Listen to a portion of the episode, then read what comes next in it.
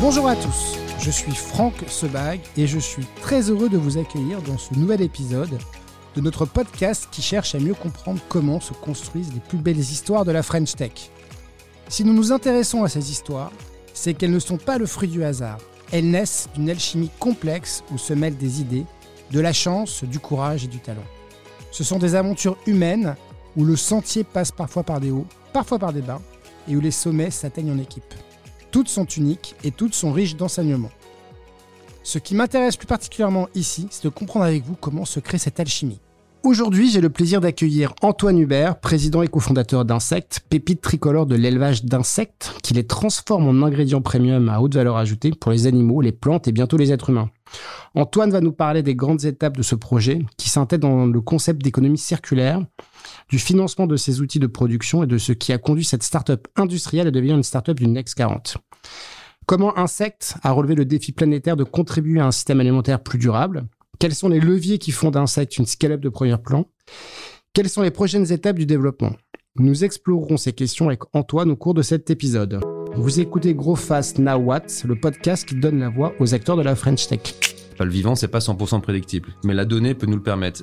On va remplacer les protéines de bœuf ou les protéines de lait, et avec des gains, on est, on est entre 30 et 40 fois moins d'émissions.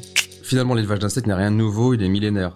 Moi, je me souviens d'un de mes premiers pitchs où j'avais pitché euh, tout ce qu'on pouvait faire avec tous les insectes, avec toutes les applications. Et, euh, il m'a dit direct, euh, bah, reviens me voir quand tu auras un produit et un marché. voilà. Bonjour Antoine. Bonjour Franck. Bon, très heureux de t'avoir sur ce, sur ce podcast. merci à toi pour l'invitation. On va, on va faire un, peu plus ample connaissance avec Insect, même si l'entreprise est déjà très, très, très, très, très connue. Euh, déjà, est-ce que tu peux euh, te présenter et par la suite présenter Insect? Qui es-tu, Antoine? Bien, sûr. Donc moi, je suis, euh, j'ai 40 ans. Je, viens de passer le cap et je deux enfants et je suis ingénieur agronome. Donc je suis scientifique à la base. Je fais mes études. J'étais passionné par la biologie. Moi, tout petit, j'ai grandi dans les Alpes et très, très tôt attiré par notamment les insectes et les papillons et une envie de contribuer à les protéger parce que déjà sensibilisé par tous les documentaires à l'époque notamment d'Alain Bourguin-Dubourg sur la, la, disparition déjà annoncée des oiseaux, des insectes et, autres. Euh, c'est pas nouveau, tous ces sujets de biodiversité et changement climatique. Et avec mes études, je suis arrivé finalement à, être ingénieur agronome et devenir chercheur euh, scientifique dans le domaine de la protection notamment de, de l'eau, du sol euh, par rapport aux pratiques agricoles je me suis retrouvé en Nouvelle-Zélande euh, pour essayer d'apprendre un peu l'anglais, parler un peu l'anglais. Et c'est là que j'ai découvert qu'on pouvait, euh, dans la partie un peu des, petites bêtes au-delà des insectes, utiliser des vers de terre pour euh, recycler les déchets organiques. Et je suis rentré en France, je suis devenu consultant en environnement dans un grand groupe de conseils français, dans le monde de l'énergie notamment. Et, et donc ça m'a appris à déjà découvrir l'industrie, que je connaissais pas du tout. Et en parallèle, donc j'ai monté une, une, association avec quelques copains pour sensibiliser euh, les jeunes dans les écoles, mais aussi euh, le, des, des, salariés dans des entreprises sur le, le, cycle, enfin le, vivant et l'agriculture. Donc là, vous étiez avec des grosses mallettes, si je suis bien informé, et vous faisiez le tour euh, en fait des, des, des, beaucoup des écoles parce que vous étiez école, ouais. école. Et donc l'objectif, c'était grâce à une mallette un peu éducative d'aller apporter la bonne parole sur euh, cette conscience et sur la capacité en fait de euh, d'utiliser les déchets, c'était ça? C'était un peu le, credo de l'association euh, Wargaming, c'était de reconnecter les urbains avec l'origine et le devenir leur assiette. Parce que voilà, on est servi, on est on est très déconnecté, on a du mal même les enfants à savoir le nom des, animaux qui sont derrière ce qu'ils mangent au quotidien et des fruits et légumes encore pire. Et donc, c'est voilà, c'est d'où ça vient, comment c'est produit, et, et qu'est-ce que je mange pas dans mon assiette ou dans, la cantine, ce qui est jeté, ça, ça va où? En fait, ça va dans un incinérateur, dans une décharge et comment on peut retrouver la circularité.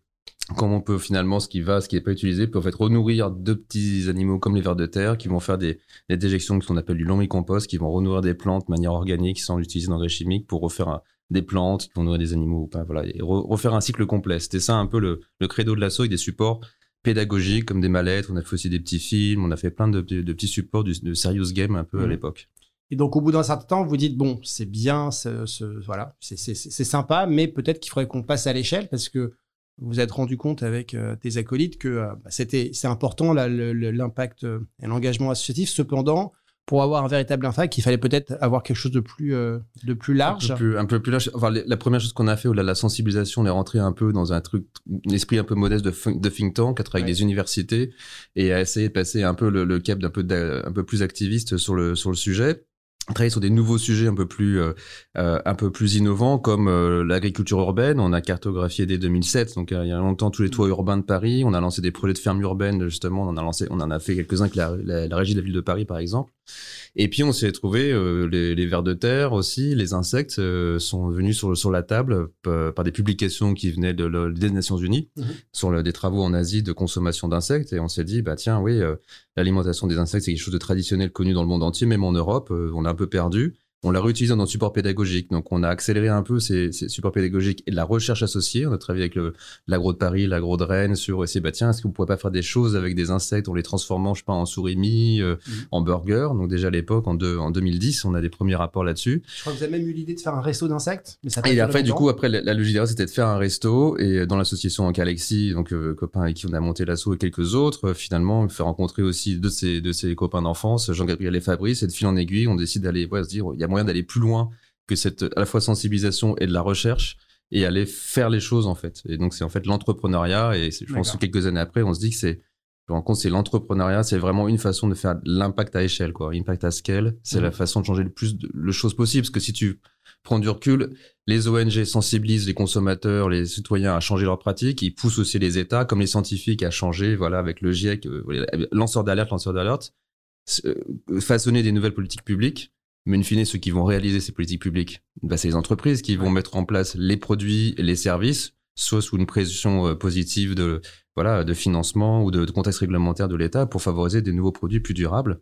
Donc c'est bien les entreprises soit existantes, mais souvent, les nouvelles révolutions, elles sont toujours venues par industriels, par des nouveaux entrants. La première révolution industrielle, la deuxième, la troisième, et là, la quatrième, c'est ça. Et, donc, on pense que les startups ont un rôle majeur, et on s'est lancé comme ça, de, rien. On n'avait pas, on savait pas comment, on savait que les insectes allaient jouer un rôle majeur dans l'alimentation, euh, dans, un nouveau système alimentaire plus durable. Donc feuille blanche, vous dites qu'il faut passer à l'échelle. Donc euh, entrepreneuriat militant pour changer les choses, autant être acteur plutôt que d'être euh, en fait en, réaction. Et donc là, vous vous dites, bon, on, doit probablement faire quelque chose, et très vite, vous vous rendez compte que la pisciculture, qu'à l'alimentation animale peut être quelque chose d'intéressant euh, dans, votre, dans votre schéma de réflexion, et vous vous dites, bah, quel pourrait être l'insecte euh, qui on pourrait élire comme insecte sympathique et qui, euh, qui, qui aurait en fait le, le, tous les critères en fait pour pouvoir pour aussi, lancer sur un marché industriel. Et donc là, comment, comment faites-vous et voilà, comment vous avez en fait fait pour, pour arriver à à votre super verre euh, de farine Parce que quand c'est lancé, vraiment qu'on est passé de l'association à l'entreprise, euh, donc comme tu disais, c'est le restaurant, on a dit, bon, on va, on va faire quelque chose. Le restaurant après, bah oui, mais il faut des matières premières, donc il faut les produits, on va faire un élevage, on va faire des ingrédients. Mais pour l'alimentation humaine, on restait là-dessus. C'était sur ça qu'il y avait déjà un début de tendance, nourrir les hommes. Et très vite, on a vu un problème d'acceptation. Les Européens pas prêts à manger des insectes et pas d'autorisation aussi réglementaire en Europe, un vrai, un vrai frein. Donc on a, on s'est dit que est-ce qu'on devait arrêter Et puis en fait, c'est ma femme qui est aussi ingénieur agronome, qui travaille dans tous les milieux de la mer, sur l'aquaculture, les, les, mondes de la pêche, et qui, qui me disait non mais le monde de l'aquaculture notamment a des vrais problèmes d'approvisionnement en protéines parce que finalement on nourrit des poissons d'élevage toujours des poissons de la pêche. Et c'est euh, un tiers de tous les bateaux, un quart de tous les bateaux sur Terre, en fait, sont des bateaux pour pêcher des petits poissons, pour nourrir les, poissons d'élevage ou les porcs et les volailles. Un vrai sujet de biodiversité, parce que la, la surpêche, c'est le, c'est un des troisième, le troisième grand pilier, dire, de prise d'impact sur la biodiversité. Et donc, euh, enfin, en tout cas, en tout cas, hors Europe, où il n'y a pas de, enfin, l'Europe a des quotas, mais en tout cas, hors Europe, c'est pas du tout le cas, et c'est très complexe. Et on s'est dit qu'il y avait quelque chose là, à la fois d'une demande sociétale, il y avait une problématique environnementale, une demande sociétale, et puis aussi économique, puisque les matières premières, notamment ces petits poissons, bah, comme il y avait quasiment plus, bah, les prix augmentent, parce que quand on a plus, c'est une rareté, mmh. et en fait, ça se traduit en économiquement. Donc, il y avait aussi un intérêt économique. Donc, on s'est, on s'est, on s'est vraiment lancé là-dessus. On a, on a cherché des insectes qui pourraient avoir des compositions euh, intéressantes par rapport à cette farine de poisson, de petits poissons, euh, notamment de, issus des, des côtes euh, sud-américaines. Et on est tombé sur le petit scarabée de, de verre de farine qui, en en fait, on allait chercher des insectes déjà connus parce qu'on n'allait pas aller dans la forêt et chasser au fil des papillons comme je faisais moi quand j'étais petit euh, et attraper des jolis papillons. Non, c'est aller chercher des espèces qui étaient déjà connues bien par les scientifiques, qui avaient déjà un historique d'élevage pour pas qu'on parte de zéro. Et en fait, quand tu réduis sur le million d'espèces, et la plus grande biodiversité sur Terre, c'est les insectes. Il y a qu'une dizaine d'espèces qui commençaient à être pertinentes. Et là-dedans, on a testé plein de trucs, on a fait des petits élevages, on s'est appuyé sur des gens qui connaissaient, on a fait des extractions avec des des, des, systèmes voilà, de, de purification de protéines. On a commencé avec des labos comme l'AgroParisTech, l'INRA. Mmh. Et on a convergé faire trois, quatre espèces, des quelques grillons, euh, des mouches euh, et des scarabées, et notamment le verre de farine. Et on a finalement retenu le verre de farine qui nous paraissait avoir le, le meilleur compromis global entre ses performances d'élevage, la, la vitesse à laquelle il grandit, qui crée des protéines, et la qualité de ces protéines-là, les bénéfices associés nutritionnels pour les animaux, euh, et un jour pour l'homme, parce qu'on s'est dit aussi, voilà, l'homme restera, l'humain, quelque chose d'important pour nous à un moment, et il faut aussi qu'il soit acceptable, alors qu'on voit d'autres insectes comme euh, des mouches ou des blattes qui sont très bien élevés aussi en Chine, pas du tout euh, possible, encore pire en termes d'acceptation. Les scarabées, les criquets, les grillons sont consommés traditionnellement par beaucoup, enfin des, dizaines et des dizaines de millions de personnes dans le monde. Donc voilà, combiné un peu le côté technique, d'élevage, côté performance d'élevage, côté qualité nutritionnelle et côté aussi acceptation au sens large sous les marchés qui nous intéressaient. On s'est voilà, on s'est un moment focalisé parce qu'il faut bien qu'on est startup, on peut pas tout faire. Moi, je me souviens d'un de mes premiers pitchs, euh, euh, et je remercie, c'était Denis Luquin qui j'ai reparlé il y a pas longtemps de Sophie Neva et où je lui avais pitché euh, tout ce qu'on pouvait faire avec tous les insectes, avec toutes les applications. Et, euh, il m'a dit direct, euh, bah, reviens me voir quand tu auras un produit et un marché. voilà. Et ça, c'était en 2013, tout au début de quand c'était vraiment lancé à Agoranov, un incubateur. Et c'est ce qu'on a fait après pendant huit ans. On a fait que c'est un insecte, un concentré de protéines et uniquement pour le marché des carnivores qui étaient les poissons, mais aussi les chiens et les chats. On a fait que ça pendant huit ans et depuis on s'est un peu diversifié. Donc en fait, là, vous trouvez le ver de farine, le, Tenebrio molitor, son petit mm. nom euh, sympathique, ah, donc euh, qui apprécie la densité. Donc il y avait tout ce sujet aussi de, mettre à l'échelle, mm. puisque globalement, bah, il, en faut beaucoup des larves hein, de, ver de farine pour mm. commencer à faire quelque chose. Donc on, vous passez du temps d'abord à trouver euh, l'insecte, et puis ce qui est intéressant dans, les étapes et, surtout dans, dans l'histoire d'Insect, c'est que vous êtes une vraie scale-up industrielle. Et dans, la, dans la manière de présenter les choses, vous avez cherché à automatiser la mécanique du vivant. Donc, c'est vraiment Industrie 4.0. Mmh. Moi, ce qui m'a, ce qui m'a euh, beaucoup intéressé dans l'histoire, c'est euh, lorsqu'on pense en fait euh, insect, on, ne voit pas derrière la technologie que vous avez mis en place. Or, tu vas nous l'expliquer. j'ai été vraiment abasourdi par tout ce qu'il y a en termes de techno et de robotisation, puisque justement, parle-nous de cette industrialisation de, de l'élevage. Au départ, on, peut penser petit élevage, mais finalement, tu, vas nous en parler. C'est vraiment à l'échelle. C'est voilà parce que finalement, l'élevage d'insectes n'est rien de nouveau. Il est millénaire. C'est les élevages de vers à soie. Ils sont, c'est, tu penses, c'est finalement ce qui a fait façonner l'économie, Marco Polo, entre l'Europe et l'Asie, c'est, c'est la soie. Et la soie, c'est un ver à soie, c'est un insecte, c'est un papillon, euh, qui, est, qui était élevé aussi en Europe, en France, euh, et dont Pasteur, d'ailleurs, a été connu euh, sur ce sujet, à Dole, où on est implanté aujourd'hui, et qui avait réussi à sauver des élevages d'insectes qui avaient été touchés par des maladies à l'époque, le ver à soie étant très sensible. Et en fait, on a repris ces élevages traditionnels où ils sont dans des contenants parce que c'est pas comme un, un, porc et un poulet, on peut l'emmener et puis ils se déplacent tout seuls. Là où ils sont tellement petits, ces animaux, il faut les regrouper euh, finalement dans des contenants. Ces contenants étant pas mobiles, et après il faut les déplacer. Donc dans les élevages asiatiques traditionnels ou ce qu'on faisait à en France, on les, on les met dans des petits bacs ou des, des tissus, c'est des, des, des, contenants un peu végétaux, maintenant en plastique, et on les superpose. Et puis après, voilà, on leur apporte à bouffer et on les, voilà, on les manipule. Puis à un moment, on sépare la soie de l'insecte et on transforme comme c'est un coproduit, enfin la soie est un produit très haute valeur ajoutée, l'alimentation à côté. Enfin, il y a un business qui marchait bien grâce à la soie. Mmh. Si tu n'as plus de soie, tu n'as plus que l'alimentation, il faut aller dans des, des faits de volume pour être compétitif parce que l'alimentation c'est des prix de c'est bas de voilà c'est on n'est pas dans des produits de, euh, de de haut de gamme donc il faut des effets d'échelle pour des effets d'échelle. Après, si on a, si on appliquait ces technologies-là, ça aurait été des milliers de personnes pour faire un site et c'était pas viable en termes économiques. Donc, il faut automatiser. Il fallait automatiser. Un peu, euh, voilà. Comment tu vas chercher Comment on arrive en fait à, à mettre à l'échelle tout en mmh. utilisant les techniques d'aujourd'hui. Et, les, techniques, d'aujourd'hui, voilà. Donc, euh, donc on s'est dit qu'est-ce qu'il y avait? On allait voir plein de trucs et en fait, nos technologies, c'est un assemblage de technologies existantes, comme tu dis. Il y a des cultures, des cultures un peu proches des insectes, sont les champignons. On a vu qu'il y a des productions par plateau qui sont automatisées. Il y a des systèmes très traditionnels, des systèmes beaucoup plus sophistiqués pour faire des champignons de Paris, par exemple, et donc des plateaux superposés avec des plateaux qui se déplacent, de des convoyeurs automatiques. Donc on est allé chercher ça. Et ça, ça nous a fait penser avec nos fournisseurs, nos partenaires euh, à l'époque. En fait, ça, ça ressemble aussi à des entrepôts euh, automatisés d'un type Amazon ou euh, voilà, à, à, grande distribution où vous avez des plateaux qui sont stockés, déstockés avec après on fait des cartons et on emballe, etc.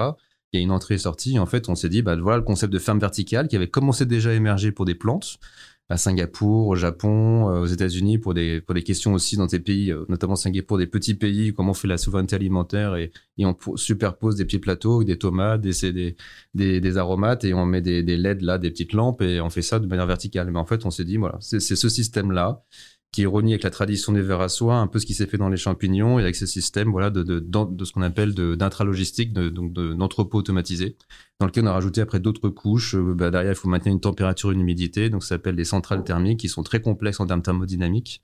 Et puis après, comment on transforme des insectes en ingrédients haut de gamme. Donc tout ça, c'est plein de technologies qui existent, mais le faire tout ensemble et avec peu d'intervention humaine, très peu, ça va être surtout de la surveillance, la, la, la, la, l'analyse de la qualité, la qualité des insectes, la performance de l'élevage, la maintenance des machines. Euh, ça s'appelle vraiment du 4.0. Voilà, c'est le, système à l'allemande. Et, nous, notre système, c'est la croisement d'un triangle entre le hardware, les machines, le software, le logiciel. Parce qu'il y a tellement de flux de données, en fait, de flux, qu'il y a beaucoup de données derrière sur le site qu'on vient de démarrer à Amiens, c'est ça va être très vite là un milliard de données collectées par jour, donc c'est vraiment massif. Mhm. Et puis le vivant, voilà, la spécialité du vivant, c'est pas que dans un entrepôt Amazon pour le coup, euh, c'est carton, ça bouge, ça tombe, c'est pas grave. Là, il du vivant, faut en prendre soin. Et donc ça, c'est c'est hyper important. Donc l'organisation est assez. Euh, donc euh, il y a un triptyque entre le, grenier, donc c'est la matrice de la ferme, c'est là où apparemment vous mettez toute la nourriture, mmh. le champ, le cœur de la ferme, mmh.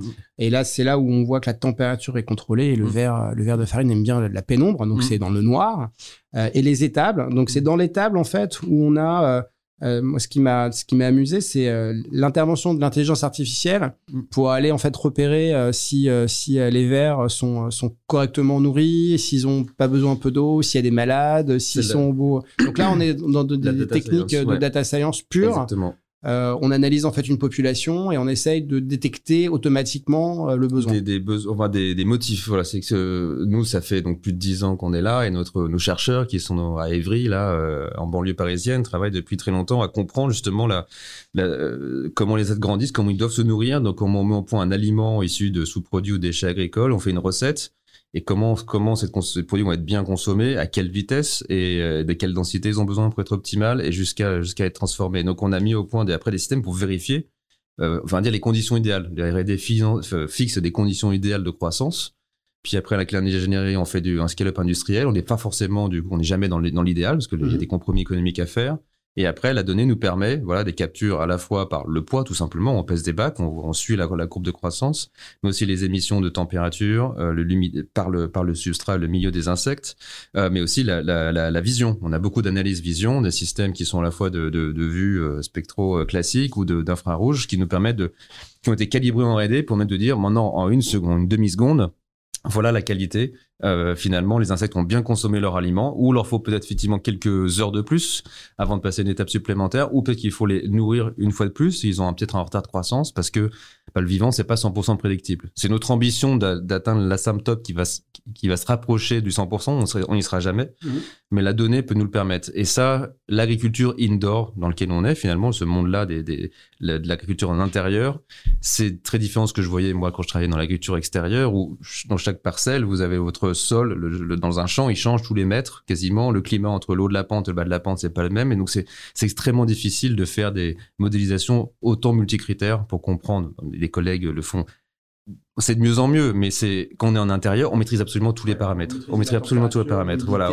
On contrôle tout, on sait ce qui se passe, donc on peut beaucoup plus trouver des corrélations. Et qui des corrélations permettent d'après compréhension et se dire bah tiens finalement là j'ai un levier qui me permet de gagner de la performance. Faire du prédictif, voilà. du curatif, euh, comme on peut l'avoir. C'est les deux. Voilà, on fera toujours les deux. Euh, il y a toujours part, le... prédictif est plus facile pour anticiper le, le, curatif. Ça marche pour le vivant, mais aussi pour les machines. Ça c'est bien connu dans l'industrie 4.0. C'est la maintenance préventive je vais intervenir avant que la machine se casse, que les machines s'abîment régulièrement, il faut les maintenir. L'enjeu, c'est pas d'intervenir, parce qu'après, vous avez un arrêt de machine, donc on va pas nourrir pendant quelques heures, on va peut-être pendant un jour, ça crée un retard de croissance. Donc, c'est ça qui est pas important. J'anticipe un problème mécanique. Je fais des interventions préventives pendant un arrêt d'une heure ou deux dans la journée, la nuit, par exemple. Et comme ça, ça évite que la machine s'arrête avantage majeur de la protéine à base d'insectes euh, lorsqu'on la compare avec donc on a un sujet assez, mondial hein, donc on a des sujets de, de mm. gaz, à, effet de serre avec toute cette euh, économie la nécessité de, de nourrir en 2050 9,3 milliards de personnes mm. donc du coup ce type de, de, de production de protéines a a pas mal d'avantages par rapport à, à, la, à la, aux protéines traditionnelles. Est-ce que tu peux nous rappeler en fait justement les grands avantages le, le, effectivement de, de, de, notre impact et pourquoi on est bicorp, c'est euh, comme comme label, c'est alors c'est les protéines, mais il faut aussi parler des huiles et de nos engrais. C'est les menaces qui pèsent sur le vivant, ce qu'on a tendance à mettre gaz à effet, enfin réchauffement climatique d'un côté et biodiversité de l'autre. Moi, j'ai tendance à dire c'est tout. On est on parle de vivant. Les humains sont des êtres vivants et on a quatre grandes menaces qui sont effectivement le réchauffement climatique, la déforestation, la, la, prise directe de, biodiversité comme la pêche et la surpêche et les pollutions des milieux. C'est les quatre grandes menaces citées par le, le, groupement inter, euh, enfin l'équivalent du GIEC pour la biodiversité. Mmh.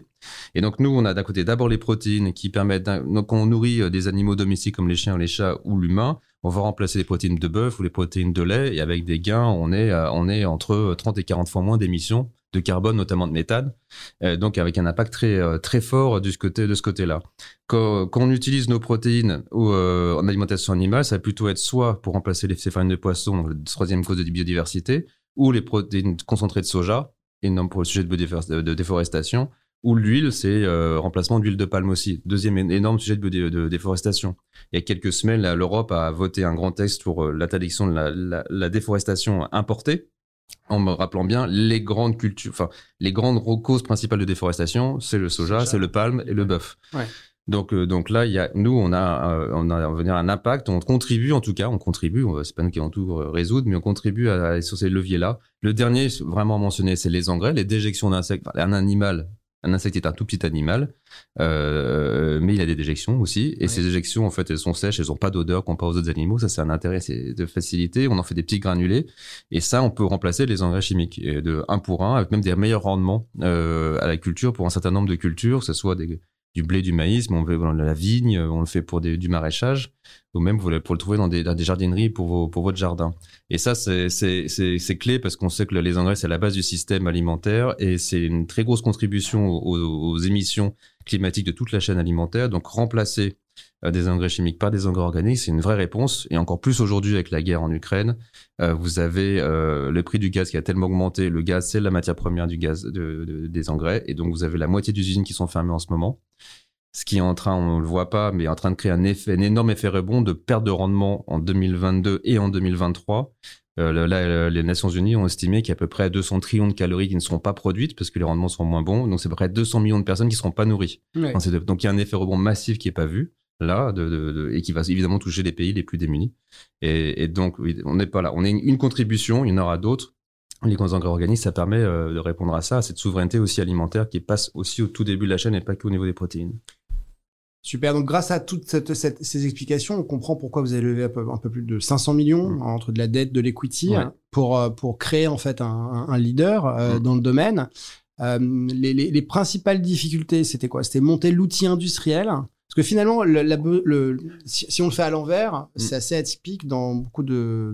Tu disais tout à l'heure qu'il fallait trouver un marché.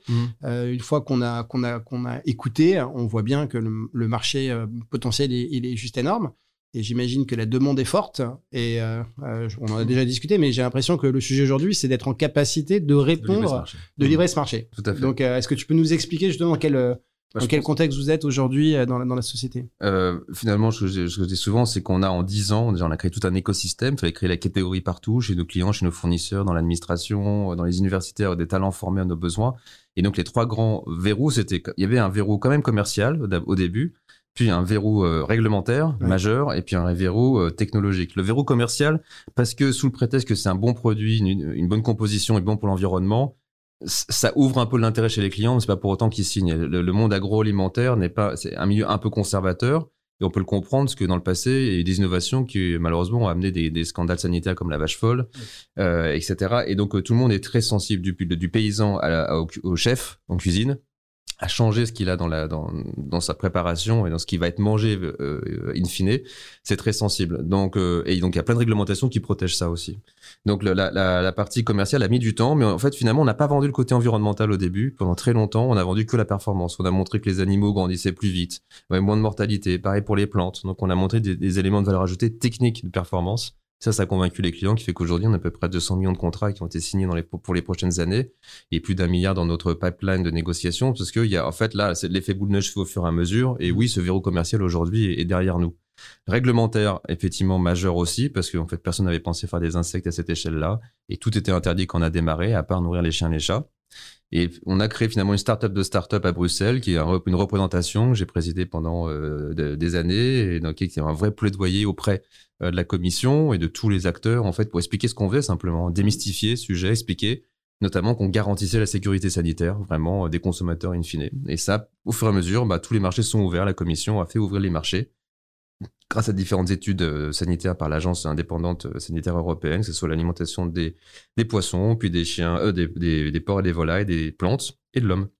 Donc tous les marchés, l'Europe est le marché au monde le plus aujourd'hui ouvert et le plus structuré sur, ce, sur ce, cette filière-là. Donc le marché Europe aussi le plus avancé. Et c'est là qu'il y a plus de startups dans le domaine. C'est aussi pour ça, parce que la réglementation, elle est, elle est, elle est très claire. Elle donne la visibilité du coup aux investisseurs. Fois, agilité de l'Europe. Ouais, ouais, ouais agilité. Bah, euh, C'est assez lent parce que c'est dans, dans le fond d'une startup, parce que voilà. Et puis il faut dédier. C'est vrai qu'il faut les entreprises, les startups doivent dédier du temps à faire ce, ce lobbying-là, ce qui est pas naturel forcément. Et le fait qu'on était quatre aussi fondateurs, moi, ça m'a c'est moi qui ai pu aussi avoir du temps à libérer. Qu'on ait qu'un seul fondateur, c'est compliqué. Mais porter ces enjeux-là d'affaires réglementaires, en fait, c'est clé pour, pour, quand même dans beaucoup de secteurs. Euh, en dehors du digital, je pense.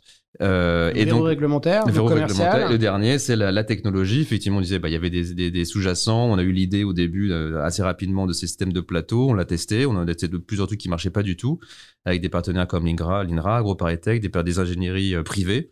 Et, et on fait ce qu'on appelle un scale-up, quoi, de, de, de petits, du laboratoire, un prototype, un plus grand et un démonstrateur qui était le premier endroit on avait tous nos systèmes de ferme verticale transformés à Dole dans le Jura. Ça fait sept ans qu'on y est et qu'on vend depuis sept ans à nos clients. Euh, donc d'abord dans chien et chat, puis poisson, puis plante, puis Donc dans capacité de production, c'était quoi en fait Là, c'est à peu près 1000 tonnes d'ingrédients par an, donc c'est un petit site euh, et qui, pour l'alimentation animale, du coup, n'est pas à l'échelle. Il faut être plus gros pour avoir des économies d'échelle. Donc et à un moment, on s'est dit, bah, il va falloir faire plus gros, on est prêt à y aller. Euh, et les financements commençaient à arriver, la réglementation est arrivée, sinon il était à se redire, on va devoir aller à l'étranger, hors Europe, pour, euh, pour continuer l'histoire de... Sinon on serait trop bloqué en Europe. Finalement, tout ça s'est libéré vers 2007-2018 et on a pu poursuivre et, et choisir le Amiens comme euh, site d'implantation de notre, notre flagship et l'aboutissement de tout le, le cycle d'innovation d'industrialisation. Et site qui est en plein démarrage, voilà, après deux ans de début des travaux, même viabilisation le jour du premier confinement. Euh, enfin, le, démarrage du confinement, premier coup de pioche, effectivement. Euh, les travaux sont pas arrêtés. Euh, ils sont un peu arrêtés après, au deuxième confinement, mais voilà, c'était, ça a été assez épique aussi, tous ces travaux-là, dans un contexte voilà de crise sanitaire, puis de crise d'approvisionnement, et puis aujourd'hui de crise énergétique, sans compter la crise financière. Donc on, est, on a le vent de face, de, très fort de face. Euh, capacité c'est combien en fait en production Ça sera euh, combien ben Dans une première tranche, 100 000 tonnes et on peut aller monter jusqu'à 200 000 tonnes. Donc on fait, on fait, on fait, Donc, beaucoup d'engrais, mais des protéines et des huiles. Voilà. Tu, l'évoques, en fait, on a un sujet de souveraineté alimentaire. On a mm. plein de sujets de souveraineté, hein, que ce soit sur le digital, mais mm. sur l'alimentaire, c'est un, un, vrai sujet puisque en fait, bah, on n'a pas vraiment le choix. Euh, on entend en fait euh, au, au, niveau des États-Unis en fait euh, l'Inflation Reduction Act, mm. Euh, qui euh, l'IRA, qui, euh, qui va en fait injecter à peu près 400 milliards en fait mmh. hein, pour avoir une industrie verte. La France commence et l'Europe commence un petit peu à, bouger. Hein. Quelle est ta, ta vision sur, sur la nécessité justement d'investir dans l'industrie l'industrie verte? Comment comment en fait Insect peut peut prendre sa part à cela et quelle est voilà comment tu vois tu vois les choses? Je pense que c'est alors c'est essentiel parce que là du coup on se prend ce, la, crise énergétique d'un côté qui ne touche que l'Europe parce que finalement l'énergie euh, reste très compétitive aux États-Unis, au Moyen-Orient ou en Chine euh, suite à la guerre. Dans ton, mix, en fait, l'énergie, en fait. C'est le deuxième poste de coût. Deuxième le premier poste de coût, c'est l'aliment qu'on donne aux insectes, c'est le deuxième. Donc c'est pas, euh, mais ça peut être très sensible et, on, et toute l'industrie est, est très, extrêmement exposée. Vous voyez jusqu'aux artisans, là, les, les, boulangers il y a quelques jours qui manifestaient. En fait, l'énergie, en fait, c'est le fondement encore de notre nos sociétés. Donc on a la crise énergétique qui est très forte en Europe, plus l'IRA aux États-Unis qui va, qui, a, qui aspire, ce qui finance de manière massive euh, des projets. Donc euh, nous c'est pas encore très clair aux États-Unis si on rentre dans le cadre de l'IRA, mais a priori oui. Donc c'est pour ça qu'on annonce des choses aux États-Unis. Ça fait des années qu'on a, on a déjà acheté une boîte l'année dernière, on se positionne tranquillement sous les États-Unis. Mais là, il y a un vrai, il y a, un vrai enjeu pour l'Europe. Et, euh, et, cette industrie verte, elle est clé parce que c'est elle qui avant tout va répondre aux gros enjeux climatiques, encore plus que les services et le digital. Euh, et donc on soutient complètement là, les, démarches qui sont euh, en cours. Moi j'ai eu la chance, vraiment l'honneur d'être dans la délégation du président justement en, en décembre sur ce sujet vraiment d'Inflation Reduction Act. Euh, aux États-Unis, les messages du président étaient clairs, il va falloir avoir un meilleur euh, niveau d'équilibre, sinon ça va être destructeur pour les entreprises européennes et, les États-Unis n'ont pas un intérêt non plus à ça. sinon on se réfugiera plus vers la Chine, nous, euh, il y a plein de conséquences. Donc nous, c'est pas c'est pas la conséquence de ça, mais l'année dernière, on avait déjà consolidé, on a structuré un, une alliance qui s'appelle Start Industry et qui regroupe toutes les, les, les, filières toutes de start-up industrielles et on, on discute beaucoup aujourd'hui avec des acteurs à la fois industrielle, mais de, représentation euh, du gouvernement et euh, de, différents types d'instances aussi de, de, France Digital et autres pour montrer, pour positionner, montrer la spécificité des startups industrielles.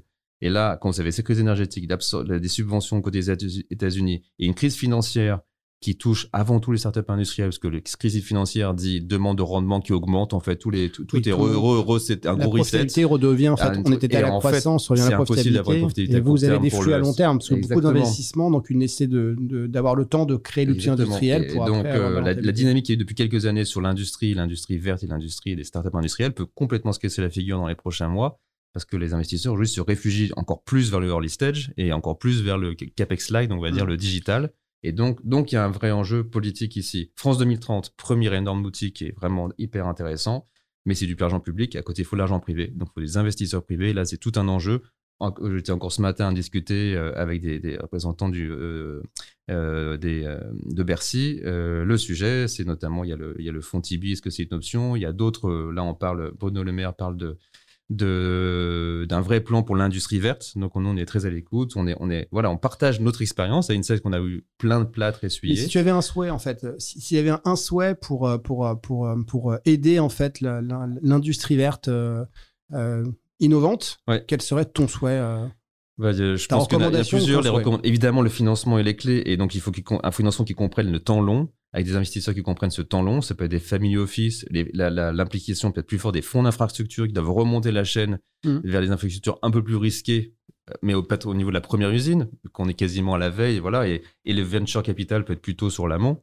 Mais il faut, il faut ce, mariage-là. On arrive à les inciter à, prendre un peu plus de risques et à rentrer dedans avec un soutien euh, public peut-être pour les, rassurer, parce que les rendements sont forcément par nature euh, moins attractifs que des rendements dans le digital. Mais comme on répond à un énorme enjeu politique à la fois, je veux dire, sociétal pour, pour les éléments environnementaux, mais aussi sociaux, parce que l'emploi, les usines, c'est les emplois dans les territoires.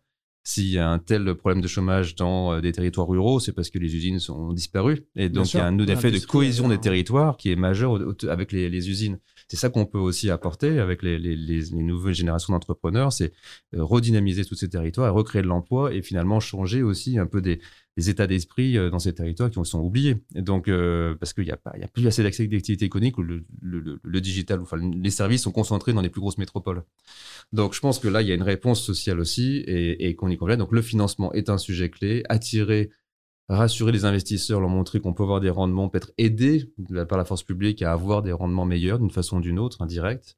Euh, la réglementation peut aider parce qu'il y a quand même un secteur qui s'en tire bien dans l'industrie aujourd'hui, c'est dans les clean tech, c'est les énergies renouvelables euh, ou tout ce qui est autour de la mobilité euh, verte et mobilité électrique et les batteries électriques. Mais pourquoi? C'est parce qu'en fait, vous avez des engagements majeurs réglementaires sur le, mix énergétique à 2030-2050 de renouvelables et la fin des voitures thermiques en 2035. Donc toute la chaîne de production elle est en train de s'orienter massivement. Donc la recommandation c'est d'avoir un mix, un mix alimentaire en fait dans. Alors pour nous, obligé entre guillemets d'avoir une partie de, Il faut un enjeu réglementaire. Il faut que la réglementation, il faudrait des grands objectifs réglementaires. voilà, ça peut être sur les engrais, mais les engrais, ça peut être aussi à 2035-2040. Il n'y a plus d'engrais carbonés. Je vous assure que ça va avoir un impact majeur, parce que ça va avoir un retentissement dans toutes les productions végétales et animales, comme c'est un des premiers postes, si ce n'est pas le premier poste de, de coût environnemental des filières. Donc si on dit, bah, parce que les engrais, on peut les faire de manière par l'hydrogène, et ce serait bien plus intelligent d'utiliser l'hydrogène pour les engrais que pour la mobilité en termes thermodynamiques, les engrais organiques, la data qui permet de faire l'agriculture de précision, utiliser moins d'engrais au champ. Tout ça, je pense qu'on en peut faire un, un grand plan réglementaire là-dessus, combiner des financements beaucoup plus massifs euh, qui est renforcé par France 2030. Mais voilà, ça va être un mélange de réglementation et un mélange de financement, de culture aussi, bien sûr, de, formation. Il y a beaucoup de choses qui sont euh, associées là-dessus, d'accès au foncier, parce que le foncier est complexe aussi en France. Les temps d'autorisation de délivrance de, de, sont aussi très longs par rapport à d'autres pays. Donc il y a plein d'autres enjeux autour. Mais je pense que réglementation, incitation finalement par réglementation d'un côté, euh, et financement de l'autre vont être les, les, enjeux clés dans les prochaines années. Et, les, et, comme on voit que les temps climatiques sont très courts, c'est vraiment maintenant, maintenant faut dans ce mandat notamment présidentiel, qu'il faut aller très vite. Dernière question, les prochaines étapes pour une secte? Donc on, a vu que l'usine était sortie de terre, euh, donc elle va commencer. En mise en service, ça y est, mise en service. sont là et ça avance. quelle, quelle, est la, la, prochaine étape ou les prochaines étapes pour une secte dans les dans les dans les 18 mois à venir? Dans les 18 mois, donc on, poursuit cette mise en service d'Amiens pour livrer nos clients et tous les contrats qui, euh, qui je sais pas, les près de 200 mais qui ces, contrats-là, en fait, vont au-delà de la capacité d'Amiens. Donc c'est pour ça qu'on a démarré aussi des projets à côté. On a annoncé des avancées de partenariat au niveau des États-Unis, au niveau du Mexique. On a d'autres pays qu'on annoncera, je pense, dans les, dans les prochains mois et qui en avancent bien. Des pays à la fois des acteurs plutôt euh, publics parapublics sont intéressés par la souveraineté alimentaire et, donc c'est encore une fois un, intérêt stratégique euh, ou des partenaires privés qui sont là pour répondre aussi à ces enjeux-là et qui voient bien que les protéines, les engrais, les huiles bah, sont des enjeux, des assets clés aujourd'hui dans les euh, dans des dans les politiques locales et donc pour faire aussi du un bon business juste un bon business et des bons des bons euh, des bons retours d'investissement et tout en ayant des répercussions environnementales et sociales fortes. Donc on est voilà développe avancer sur euh, faire la livraison de nos clients avec le site d'Amiens et se développer à l'international. C'est vraiment le, les clés des, des, prochains mois pour Insect. Super merci beaucoup pour cet entretien. À très vite et on est très très impatient de voir la, la suite de l'histoire de bah, On serait ravi d'organiser les visites à Amiens, vous verrez, c'est vraiment effectivement impressionnant et vous êtes bienvenue.